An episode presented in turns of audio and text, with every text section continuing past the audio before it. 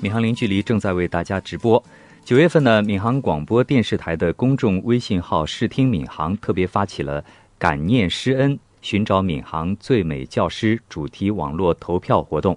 每个人的成长路上呢，都离不开老师的教育和指引。嗯，很多年过去啊，很多人都是在回望的时候才发现，甚至没来得及向自己的老师说一声谢谢哈、嗯而他们的名字呢，也慢慢的在这个记忆当中呢，淡出了自己的这个应该说记忆哈。嗯那么今天呢，来到我们直播室两位嘉宾呢，就是这次我们评选活动选出的二零一五年闵行区十三位优秀班主任的代表。他们呢是教育战线当中的佼佼者，他们是生活在我们身边的优秀人物，来给大家做一个介绍。呃，一位呢是闵行区实验小学的老师宋波，宋老师您好。你好，大家好。嗯，还有一位是华坪小学的老师陆敏，陆老师您好。嗯，您好，大家好。嗯，也欢迎宋老师和陆老师做客我们闵行零距离的直播室。那也欢迎听众朋友呢，可以在我们的直播过程当中拨打直播热线六四九八幺零二七，或者是跟我们节目的新浪官方微博进行同步互动，艾特闵行零距离下划线 FM 一零二七。再来说一下微信公众账号，闵行人民广播电台的微信公众账号是声音闵行，闵行广播电视台的微信公众账号是视听闵行，也期待大家的关注。节目网络在线收听的网址呢是 radio 点 shmh 点 gov 点 cn，手机收听软件您可以下载蜻蜓 FM 同步收听我们节目的直播。闵行零距离播出时间每周一至周五上午的十点到十一点是我们的直播时段，中午的十二点到一点以及下午的六点到七点是重播时段，同样也欢迎大家到时收听。那么今天呢，两位老师来说一说他们自己的一些故事哈。嗯首先呢，请两位老师做一个自我介绍哈。呃，先从陆老师开始吧。陆老师是一位数学老师，对吧？那对的，呃，华坪小学，呃，嗯，我是那一位嗯数学老师。嗯那么嗯，数学老师呢，当然四年以后，领导呢突然之间就是因为我们的大班，嗯，因为身体不好，嗯老嗯，我们学校校长说能不能当一下班主任？啊，然后一当以后，他们说：“哎呀，怎么发现了一个当班主任的人才？”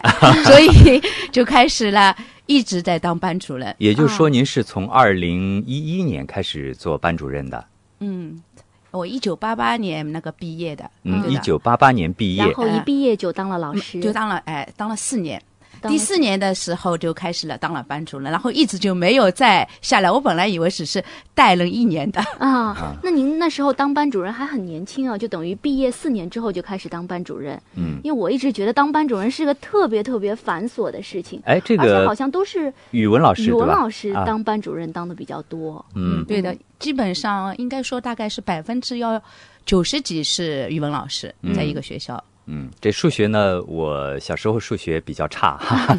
这个呃，汪婷也是这样的吧？对，你看我刚才的笑声就知道，其实我们刚才私底下聊天，我说我还问陆老师，我说为什么会存在数学学不好这种情况？有没有什么科学研究说是不是我们跟缺少数学逻辑还是跟这些数学学得好，这个身体构造、大脑构造上有有没有什么不一样的地方？这？所以呢，数学老师这个当班主任一定是这个班里的学生数学成绩都特别好，是吧？嗯，这个倒真的是不假。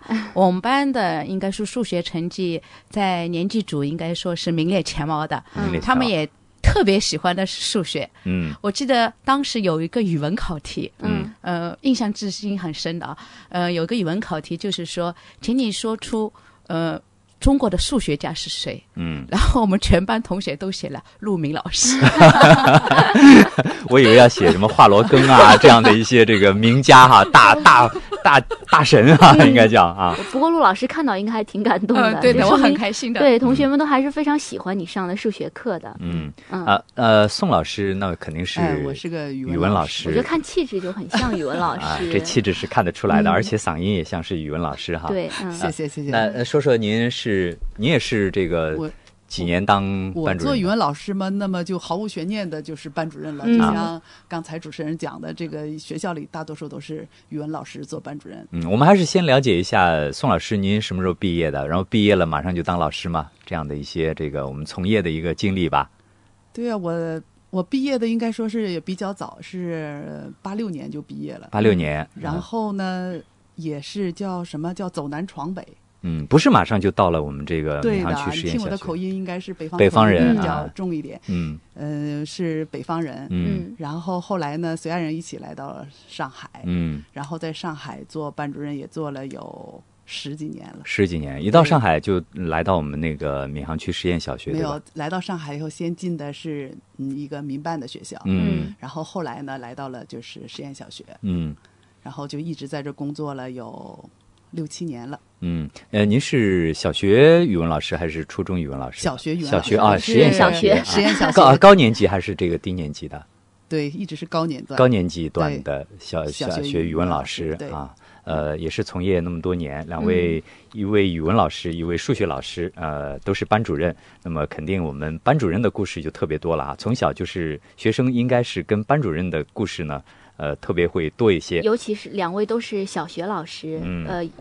我不知道两位有没有带过低年级的啊？就因为我觉得低年级，尤其是刚对于刚刚上学的小朋友来说，当班主任真的是个很头疼的事情，因为要从规矩开始做起。啊，像做保姆一样，对，要操的心特别多，不仅要关心他们的学习，还要可能在生活方面啊，班主任也会呃操很多的心。不知道两位有没有这样的经历过呢？嗯嗯，我呢，因为，嗯、其实像我我呢，属于像我们学校的救火队员一样。嗯嗯那么我基本上没有教过低年级的。嗯嗯、我们学校一般性是我都是教三四五年级。嗯，如果哪个年级出了问题了，他就说陆老师你快进去，这个班有问题了。所以我基本上接的要么三年级，要么就四年级。嗯有的时候五年级，五年级有一年接了是四四届，连续接了四届五年级。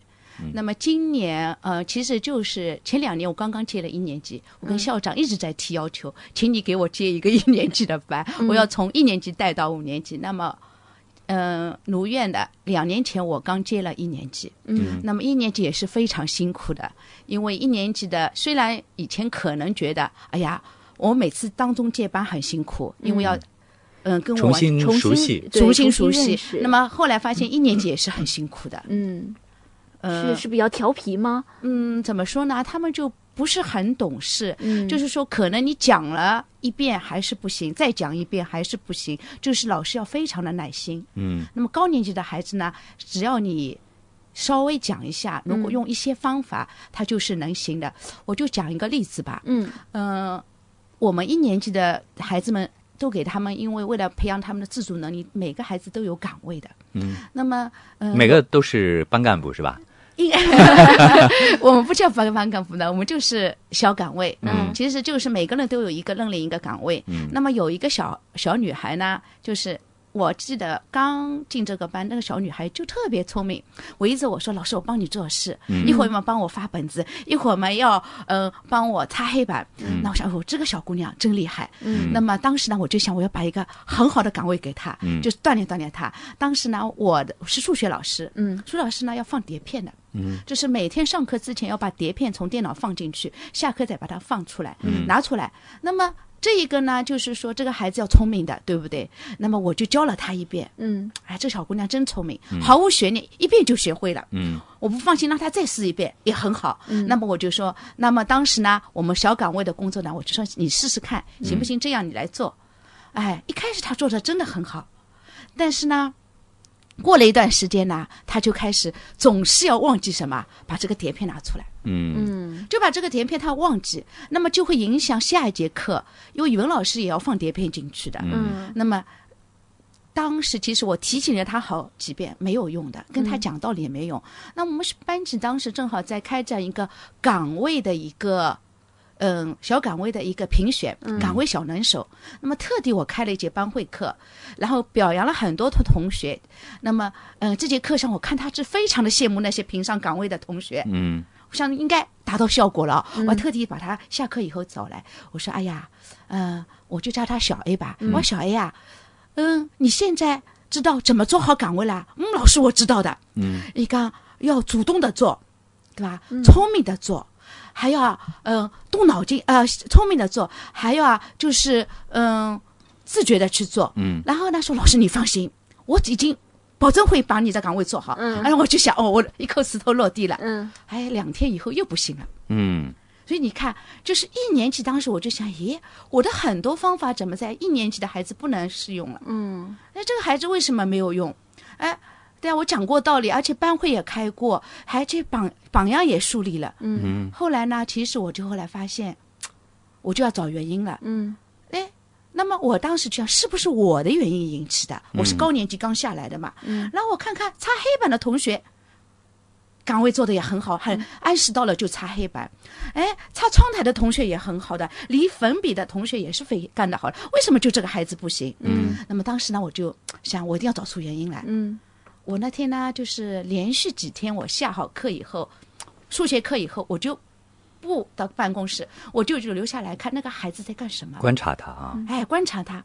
后后来我发现了，这个孩子呢，如果我下课以后，他如果是留在了教室里的话，嗯，他会去把那个碟片拿出来送到我的办公室的。嗯但是如果下课以后，他如果去上卫生间，就不行了。就忘记了。对了，嗯你真聪明。他到上卫生间，因为我们是一楼，嗯他卫生间出来以后啊，他正好看到的是操场，操场上有一部分孩子在外面玩。我在外面玩呢，他一看就一下子很兴奋，就就把这件事吸引住了啊，哎，所以其实后来我就上网又查找了一下，哎，怎么样把他这个纠正过注意力没有注集中注哎，注意力怎么样集中到那岗位上？因为如果你是提醒他，哎，以后你不要玩，我发现这个肯定效果也不行，嗯。因为他是一年级，因为我在网上查了一下，他因为受一个人的行为控制，其实受什么？嗯。就是我们前额的一个前额大脑的一个前额叶，就是嗯。前额。那这一个呢，就是一年级孩子其实发育是不完整的。还，没有发育好。其实，男孩子也是，特别是男孩子，嗯。很多人说男孩坐不住对吧？哎，嗯。不是，男孩子不是，包括你，你二十五岁到了吗？呃，我已经到了，到了很很久了啊。他们，说没有到二十五岁，我看不出。啊，没到二十五岁的话，他们说也是没有长好。嗯。女孩子还长得比较快，嗯。那她一年级还没有长好，所以她的注意力会很分散。嗯当他被另外一个事情所吸引的时候，他就忘记前一件事。啊，那时候怎么纠正？那么我就想要运用心理学。嗯嗯，心理学有一个案例，不知道你们听说过吧？嗯有一个妈妈呢，到心理老师那里去咨询，她说我的儿子一直回到家就把衣服扔在地上。嗯那么他说，那么他说心理，他跟心理老师说，我一直在纠正，嗯但打也打过，骂也骂过，什么方法都采取过，我孩子进来还是要把衣服扔在地上。嗯，那么那个心理老师就说，你怎么纠正的？怎么纠正的呢？他怎么纠正？他说我儿子进来以后，把那个衣服放在了地上，扔在了地上，我就说，请你捡起来，挂在衣架上。嗯那么心理老师说，你纠正的是什么？你纠正的是你的孩子把衣服先扔在地上，再挂上去那个行为。嗯，他永远就是挂扔在地上挂上去，那应该怎么纠正？从源头上是吧？对，的，对的，你就是说你当你请你当你孩子把那个衣服扔在地上的时候，嗯你要请他出去，把衣服捡起来，走出房门，重新敲门进来，嗯然后把衣服挂在了衣架上。就不要有把衣服放在地上的这一个步骤。对的，嗯，这时候你纠正的就是他走进房间，就是把衣服挂在了衣架上。嗯，咱们学习了这个呃心理学家吧嗯啊，他的这个经验之后，那你怎么纠正刚才说的这个小 A 的这个行行为呢？嗯，那当时我是请了我们小朋友来帮助我的。嗯那么我呢，就是请我们小朋友，那天呢，就我们设计了一个纠正他的一个行为的一个方案。嗯。那天呢，小 A 要上厕所了，嗯。我就让一个小同学小 B 假设啊，嗯。就让叫他哎小 A 快来玩。当时我们就假设两种可能，嗯。一个就是小 A 说我不去玩，我要进教室。嗯。那这时候我们这些玩的孩子就要夸奖那个孩子，嗯。就夸奖小 A，你真棒，想到先做岗位，就强化他这个行为。嗯。如果这个孩子他需要去玩了呢，这时候我们要请他重新回到厕所，嗯。请他重新出来，然后我们再叫他的时候，那时候我们就要说了，这时候他应该拒绝，不，我要先做岗位再来玩，嗯。这样就强化了他这个行为。嗯。所以当时通过这个纠正的那个行动，就帮小 A 就是改掉了一个就是嗯、呃本来就是一个无意识的遗忘岗位做岗位的一个行为，嗯。让他强化了我要先做好岗位再去玩的。嗯，其实到今后的生活、学习、工作当中，嗯。这样的一个好习惯，从一年级开始养成的习惯，可能会伴随他一生，对以后做很多事情会做好。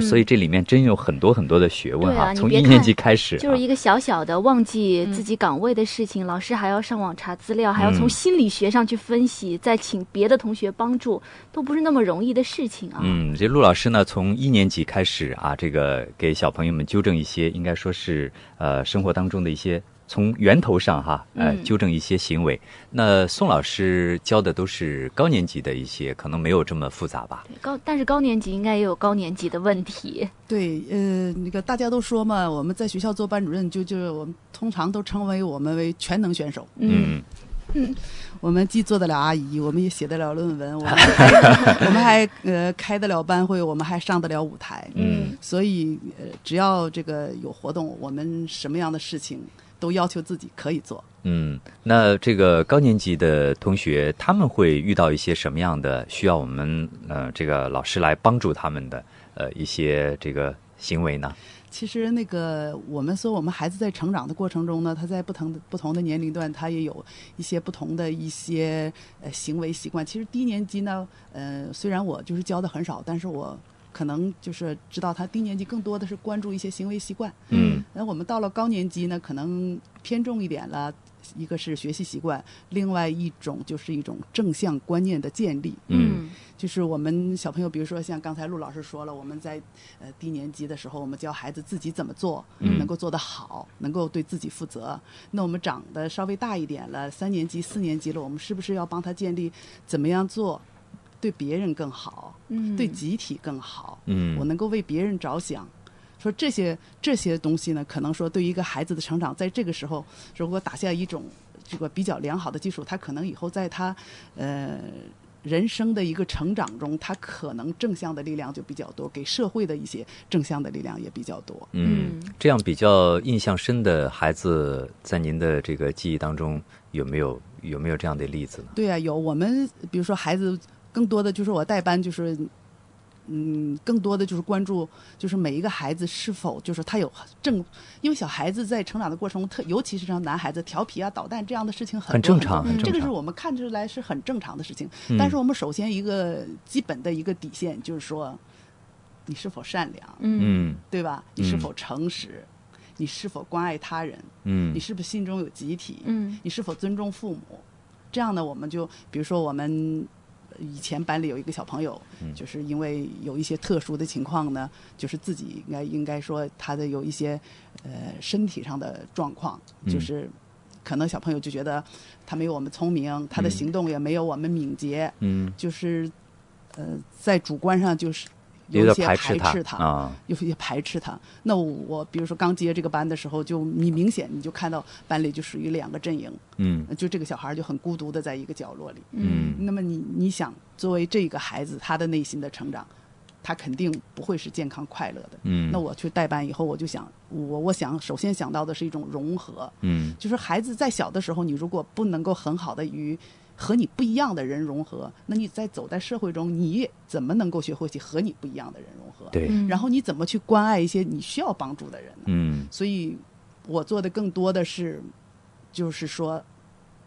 嗯，打通孩子心中的这些心结。嗯比如说，我首先努力的去捕捉这个小孩儿，就尽管他的反应比别人慢一点，他的行动也没有别人那么敏捷，但是他肯定心中也有闪光点，他也有善良的地方。嗯这个时候，我就把它放大、嗯夸张，然后叫其他孩子哦，这样的孩子他也是有闪光点的。嗯然后进而呢，我找最好的同学和他同桌。嗯我一开始是开始的时候，可能是我，呃，运用了我班主任的一些权利，权利，啊。这里暂且称它为权利。嗯。我找一些在班里很有声望的孩子，带着他一起玩。嗯。那，久而久之，其他孩子也看这个榜样的力量，这个大旗一竖，嗯。哎，说跟他一起玩也没有什么，因为，呃，这里要说明一点，一开始呢，这个小孩呢确实有有有一些，呃，就是伤害别人的动作，因为他不能嗯理解别人的时候，嗯。或者说他想跟别人玩的时候，他的表达不是像我们很柔和用语言，他可能就是不会表达。我们我们说的可能就叫情商有点儿有点儿有点他不儿这种会表达，哎但是别人比如说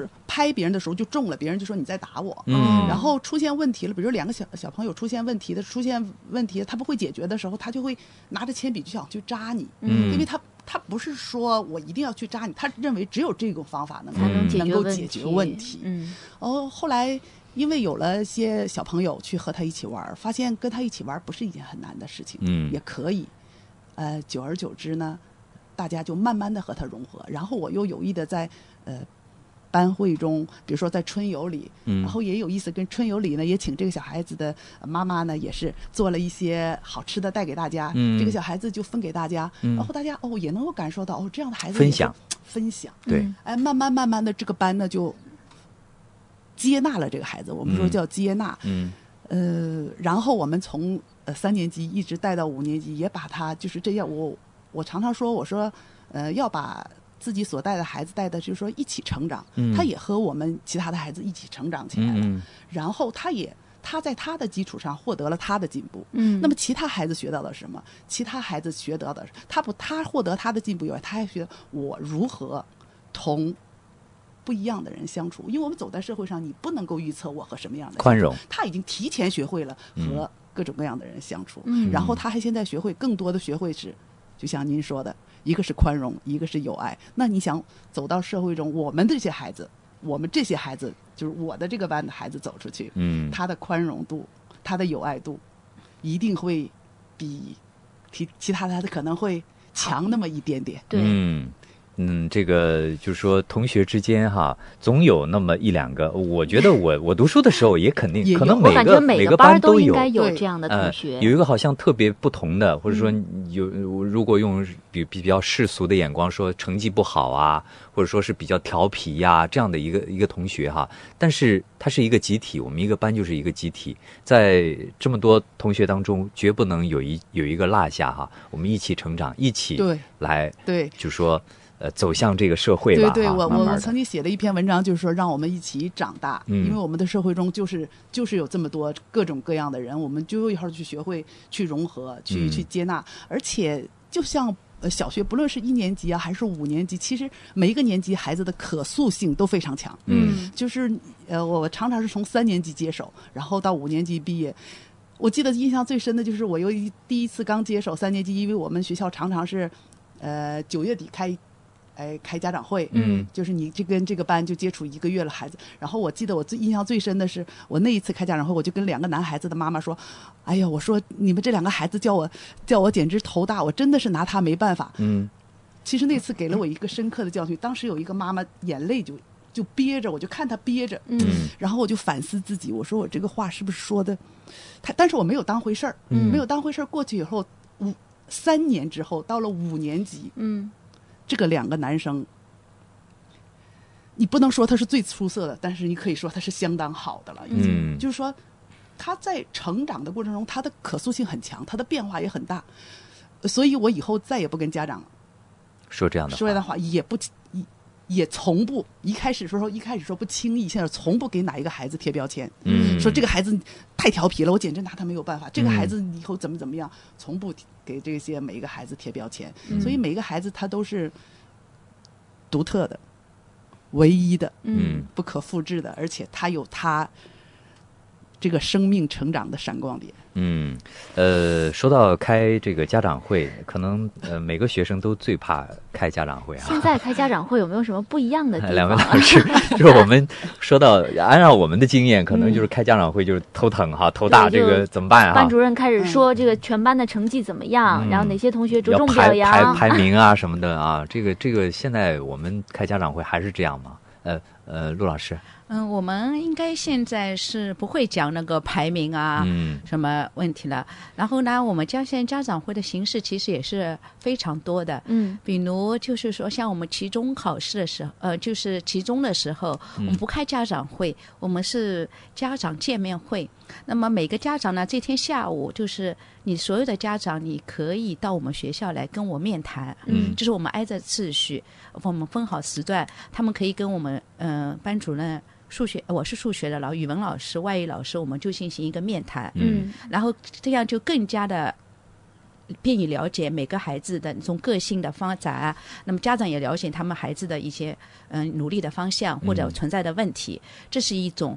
还有的时候呢，是我们有有的时候是开家长沙龙的，嗯嗯、比如我们嗯、就开过，就是比如说我们有一有一次就是到哪里啊，就是到一个茶茶吧里面去，嗯。然后我们就家长在那里，我们喝着茶，点着茶，我们会请那是那会儿是那时候是，呃，那个时候是四年级升五年级的时候，呃，就会请上一届的家长，我们会邀请过来来说说看，进入五年级后要注意哪些，嗯、注意的地方，特别注意。哎，这个地方，然后还会请那个孩子过来说，那么这种家长会，还家长就非常的欢迎，嗯。就像交流会一样，哎，就是形式很轻松的。嗯。然后呢，其实老师倒没有什么要说的了，主要是就是他们最喜欢听的，他们跟我说就是上一届的家长、上一届学生的发言。经验之谈，哎，那么当然还有更多的就是我们的在学校里的家长会。嗯。那么学校里的家长会也是有很多形式的，嗯。比如嗯、有的时候，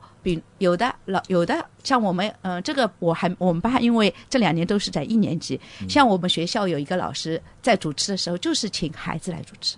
嗯就整个就请他们的孩子，让他这一堂家长会就是孩子班长来主持，然后来说我们发生的事，然后他们会有节目的演出，哎，就是一堂孩子们的展示，然后再老师来再点评。嗯那么家长也很喜欢的。嗯当然还有的是我们家长，就是请会请家长上来来，呃，交流一些方法。这时候呢，还有老师的一些就是呃呃汇报本学期的一些要求。嗯其实有这里面有很多的一些方法和交流的事情。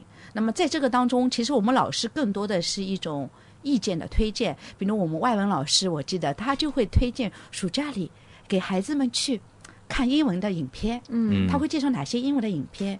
然后我们上我们上次语文老师，他特地就找了一一篇文章，嗯。介绍给家长，就让怎么样做个好父亲。嗯。你看，他其实我说你越权了，这是我班主任的事，他就说我要说。嗯。哎，那么就是说，其实我们的家长会是形式多样，不像像以前那些孩子是很害怕的，就是。对，对对就光说排名，光说哎考试成绩，对的，注重各方面。成绩好的同学呢，倒无所谓啊。嗯。成绩稍微这个往后一点的同学就特别怕了啊，挨骂了。啊。呃，那宋老师，我们这边儿这个开家长会，刚才您也说了，这个不给孩子贴标签儿。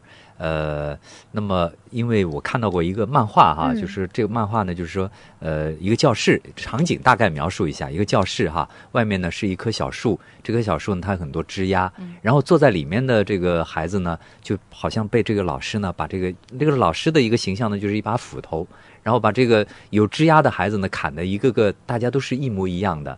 这样的一幅漫画呢，就是感觉就说我们中国教育吧，就让大家呢就有有有这种担心，是不是我们有个性的孩子到了这个学校里，呃，都变成了一模一样的。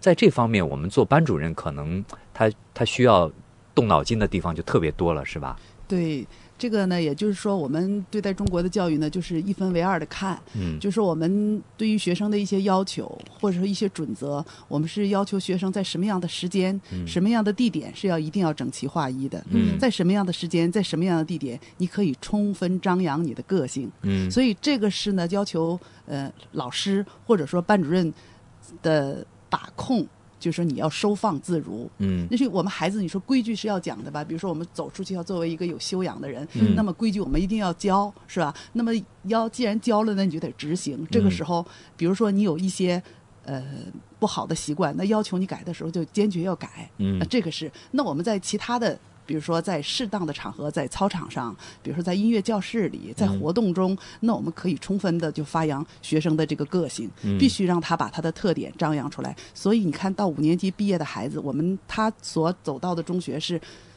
你可以看到基本上就是按照这个孩子他的发展的特点去走的。嗯有的去，比如说学表演的，或者是去有的是学美术的，有的去学民乐的，他都相应的找到了他的学校。嗯所以就是这就要求我们，嗯，在平时和学生的交流过程中，或者说在班管理一个班级的过程中，嗯要收放自如。嗯你该严肃的时候是严肃的，嗯呃，该活泼的是活泼的。嗯所以说，嗯，对于现在我们就是这种这种漫画呢，说是有，那可能是有有些时候我们的管理可能是。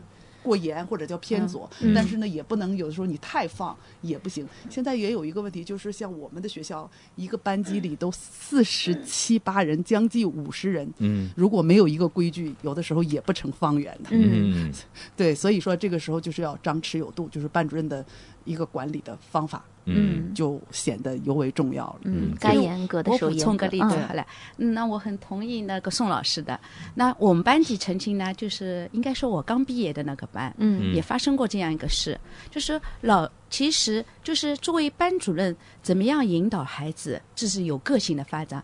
那么当时呢，我们学校正好有一个踢跳比赛，嗯踢跳比赛呢，就是我们踢跳比赛就是有跳绳、长绳、跳短绳、踢毽子。嗯，你我想你们都参加过的。对对体那么运动类对的，对的，嗯就冬季的。我们学校的呢，踢跳比赛呢，每个长长绳他们最喜欢。这个长绳呢是四个人一起跳在里面，嗯看谁跳的是，嗯，个数再多一分钟。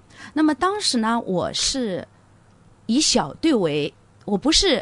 我当时选的时候不是选啊，我们班级最好能参加这个比赛。嗯。我觉得应该让每个孩子得到发展，是不是啊？嗯。那么不是哦，你我因为跳的差，我只要通过努力，我也可以有这个机会，所以我就放到了我们班当时有四个小队，放到了四个小队，每个小队都组成了一一支队伍，嗯。然后我说你们就去训练，嗯，那最后我们进行比赛，哪一支队伍最好，我们派出去比赛。嗯。那么当时呢，其实在这个当中，我们班级就发生了问题了。嗯，因为有的小队是这样的，上来我们先来选甩绳的，他们说因为甩绳的是最要最关键的，嗯，每个人都上来甩。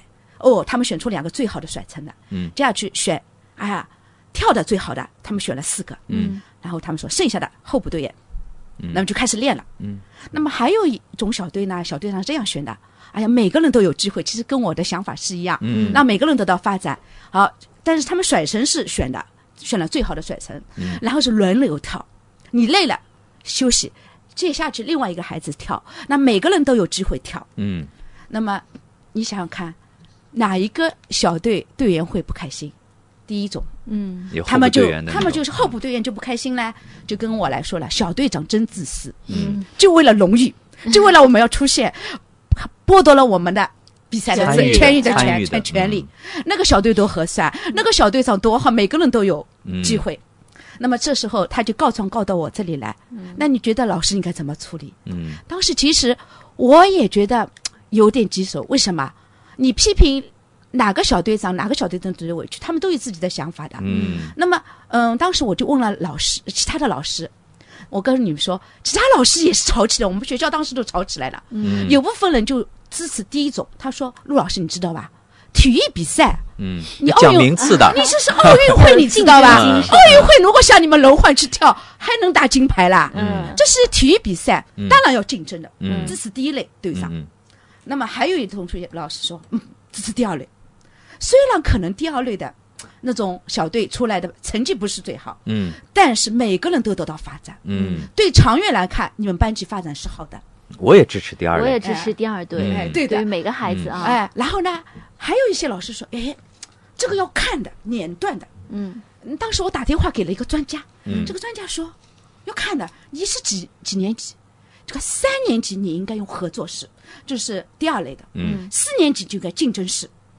然后我说，哎呀，我们四年级，但是前一届不是我教的，当时我是当中介班的。嗯嗯那我说怎么办？但是他们的这种想法其实也启发了我，就是我们给孩子什么样的标准的答案，嗯是不是唯一标准的？嗯在这种多元背景下、社会下，我们给孩子不一定要就是唯一的答案，我觉得嗯应该给他们非不是给他们非彼即此的想法。嗯所以当时我就想，我能不能抓住这个契机？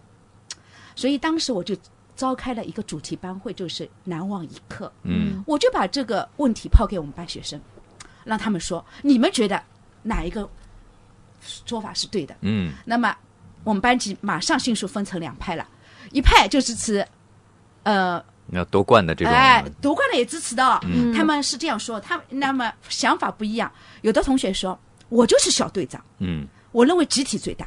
嗯。一个啊我也很想去跳的，对啊，但是我后来没去，因为集体最大，我们我们为了班级的集体荣誉，那么他只是从荣誉上来想。嗯。还有一个同学说，我也是候补队员，嗯。但是我作为候补队员，不是在一边傻傻的看着，嗯。我是找我们正式队员跳的，我一直在看他们跳的不好的地方，我帮他指出来，嗯，及时纠让正，哎，对了，让他跳的更好。我觉得我这候补队员也当的很好的。嗯。还有一个同学说，我也是候补队员，对啊，但是我回家以后我也很伤心，嗯，找了爸爸妈妈一起练。嗯我们就一起练，然后我练得很好以后，我找我们小队长说，我再跟他们比赛。嗯，毛遂自荐。哎，对了，然后他成为了正式队员。嗯你看，只要一个人自己努力，照样可以成正式队员。当时有个同学还补充了，那时候我因为这个班级是三年前了导演，那个同学就说了，他说有个深思的陆老师，你知道吧？我说当然知道，足球队员。嗯他说当时他在候补队员就三年，嗯，但是他不气馁，最后有了一次正式上场的机会，他最后抓住机会。抓住机会，嗯。正式上场，后来成了国家队员的。嗯。他说，其实成为候补队员是没有关系的，嗯。关键在于自己。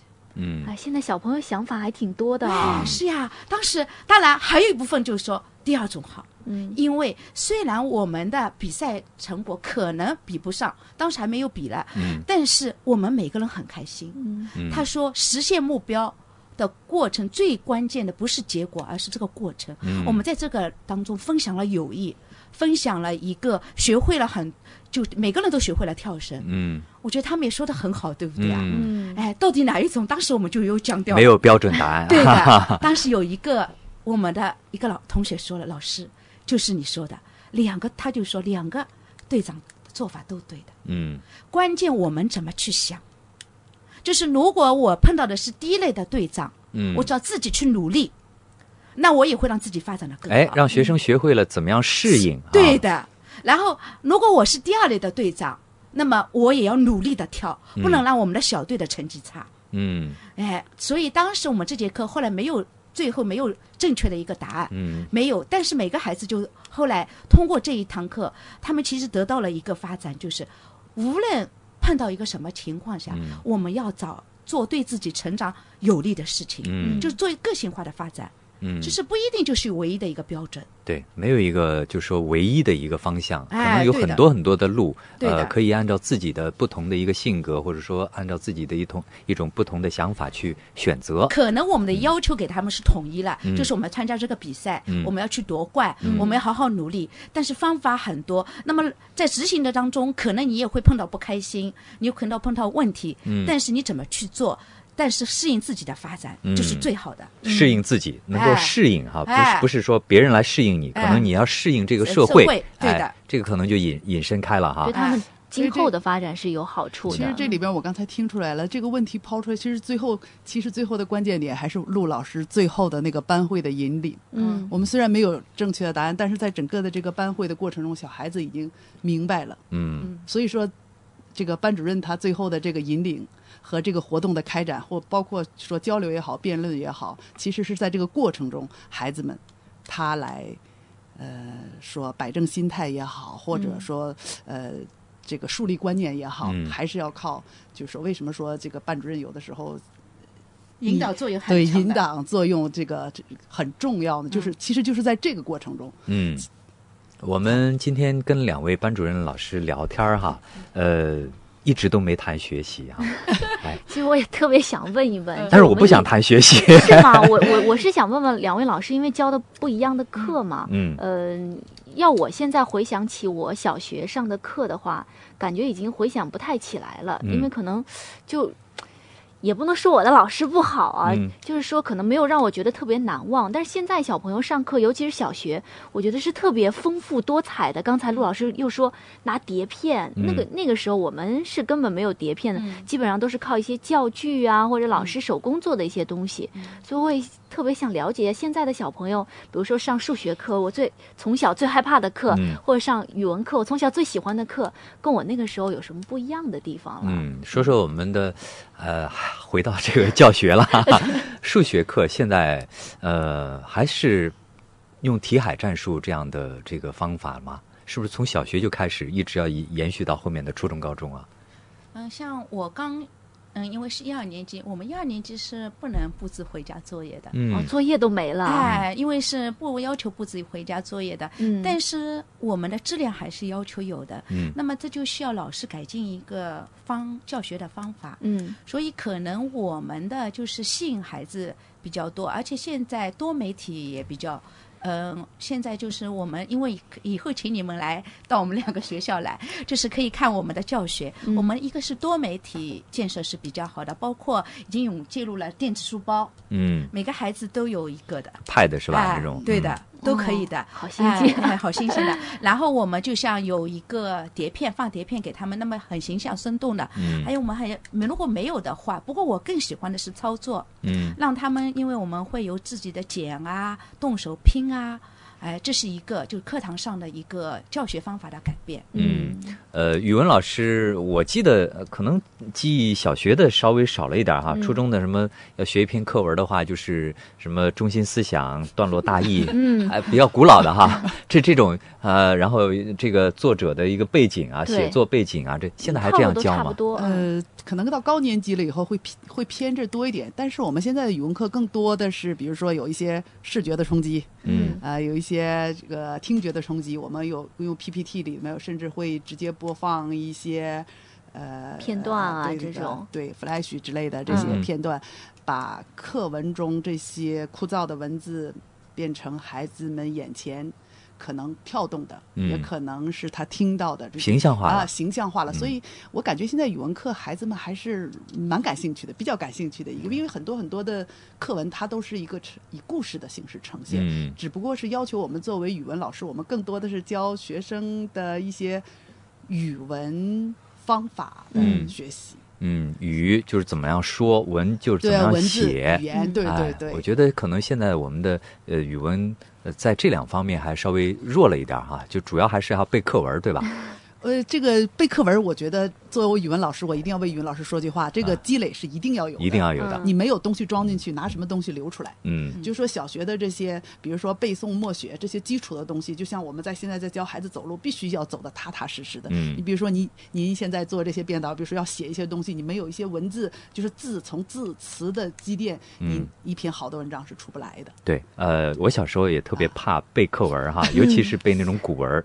嗯其实你懂都不懂，你然然后很多时候你不理解，你但是就是完全是按照这个字把它对对对。背下来，但是到一定的年长大以后长大以后，你觉得有用了，对的哎，这个东西它会自然而然的流露出来了。对对对哎，你要你要写一个什么东西，你要说一句什么话，哎，这种东西它就出来了。对对，所以我一向嗯认为，就是好文章不是写出来的，它一定是自然的流淌。嗯，熟读唐诗三百首，不会作诗也会吟。但这些收获必须要等长大以后，可能才才能会体会到。啊小朋友他可能就不太理解，哎呀，背诵课文实在太烦人。所以老师经常会说这么一句话：你嗯现在觉得很很不对哈，这个嗯或者说呃觉得很枯燥，你长大了你会感谢我，是不是？老师经常说这句话。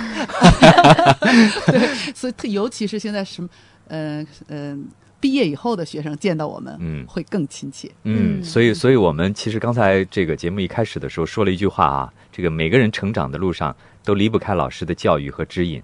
很多年过去，很多人是在回望的时候才会发现啊，嗯啊，甚至没有向自己的老师说一声谢谢哈、呃，两位既然都是班主任，我们再来说说这个班主任的事儿吧。呃，刚才这个陆老师有说到告状的这个学生，呃，怎么对待告状的学生？现在现在我跟是不是跟以前有点不一样了？有有告状的学生都有吧？嗯、很正常，很正常很通常。啊、嗯但是我们班主任现在怎么样来呃对待这些这个爱告状的学生呢？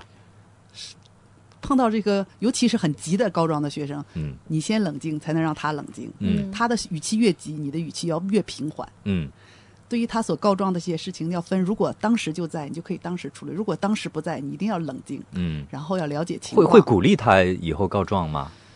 呃，不会用这样的鼓励的语言。如果、那要分情况的，嗯分情况的去说。如果他告状的事情影响到学生的安全了，嗯就是影响到他人了，或者是这个时候呢，我们也可以教他一些方法。碰到这样的事情，你先可以怎么做，嗯然后再可以怎么做。如果说这个事情是非常必要的，你告找到老师来了，然后我这个时候可以说哦，跟同学说，以后碰到这样的情况，你也可以马上，因为这个我们要分情况的，嗯，就说呃危害到学生健康了，嗯。或者说安全了、嗯。这样的事情，我们可能作为第一件事情去处理。如果是小朋友之间的矛盾、小小矛盾、小摩擦、小啊摩擦，有的时候有的时候我们可能还要放淡这样事情的处理。嗯。要学会一个一个是我们可以把这个事情我不去单独的处理，我去把它放在班会上、舞会课上来处理这件事情。嗯我放舞会客人来，咱们来讨论，今天我碰到这样一件事情该怎么处理。嗯其实我们学生讨论的过程，就像跟刚才陆老师说，我们学生讨论的过程就是对这个学生，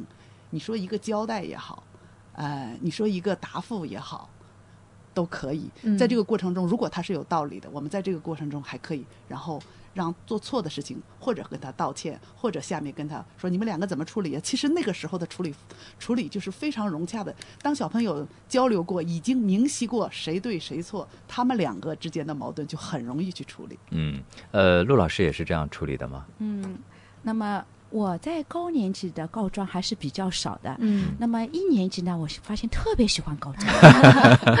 我进入一年级发现呢，然后呢，其实这个呢，我就跟老师也进行了交流，每个班都是这个特这个现象。嗯。为什么？而且他们很奇怪，一年级的告状告好状就可以了，嗯，他不要你答复的。啊。老师某某谁只要讲出来就哎他。说可以说老师某某某同学在干什么，嗯。某某同学不好了，嗯。老师某某某怎么样了，嗯。你只要说嗯好，他就走了，呃 然后他会他不会来找你要，他就觉得我发现了，告诉你了，嗯。老师听到了就可以了。嗯然后呢，你去处理的话，他更。呃，更吃惊了嗯，到到时候你来都来不及处理的，嗯我就淡化的。对一年级的告状呢，啊，大的事情是处理跟他一样，小事情就哦，老师知道了，呃，你很好，哦，有的时候很好也不能说，否则他一跟进来这个来告状。那到二年级呢就不一样了，这时候你就是引导，哎，你自己能处理吧？嗯如果跟他有关呢，就让他们自己来处理。嗯那么这时候引导他们自己来处理，那时候老师的告状就少了。所以到高年级的时候，我的告状就会越来越少，嗯引导他们自己去解决问题。嗯当然，特别重要的事情，就像刚才宋老师说的，老师还是需要知道的。嗯我也很希望有的时候知道，否则也是比较真空状态的，就是嗯属于。嗯，不能嗯就跟学生之间好像有嗯脱节了。对的，对的。嗯所以呢，我一般性会通过那种写日记。嗯我到高年级的时候呢，他们我就会有一个日记，嗯就是就我们叫天天向上本。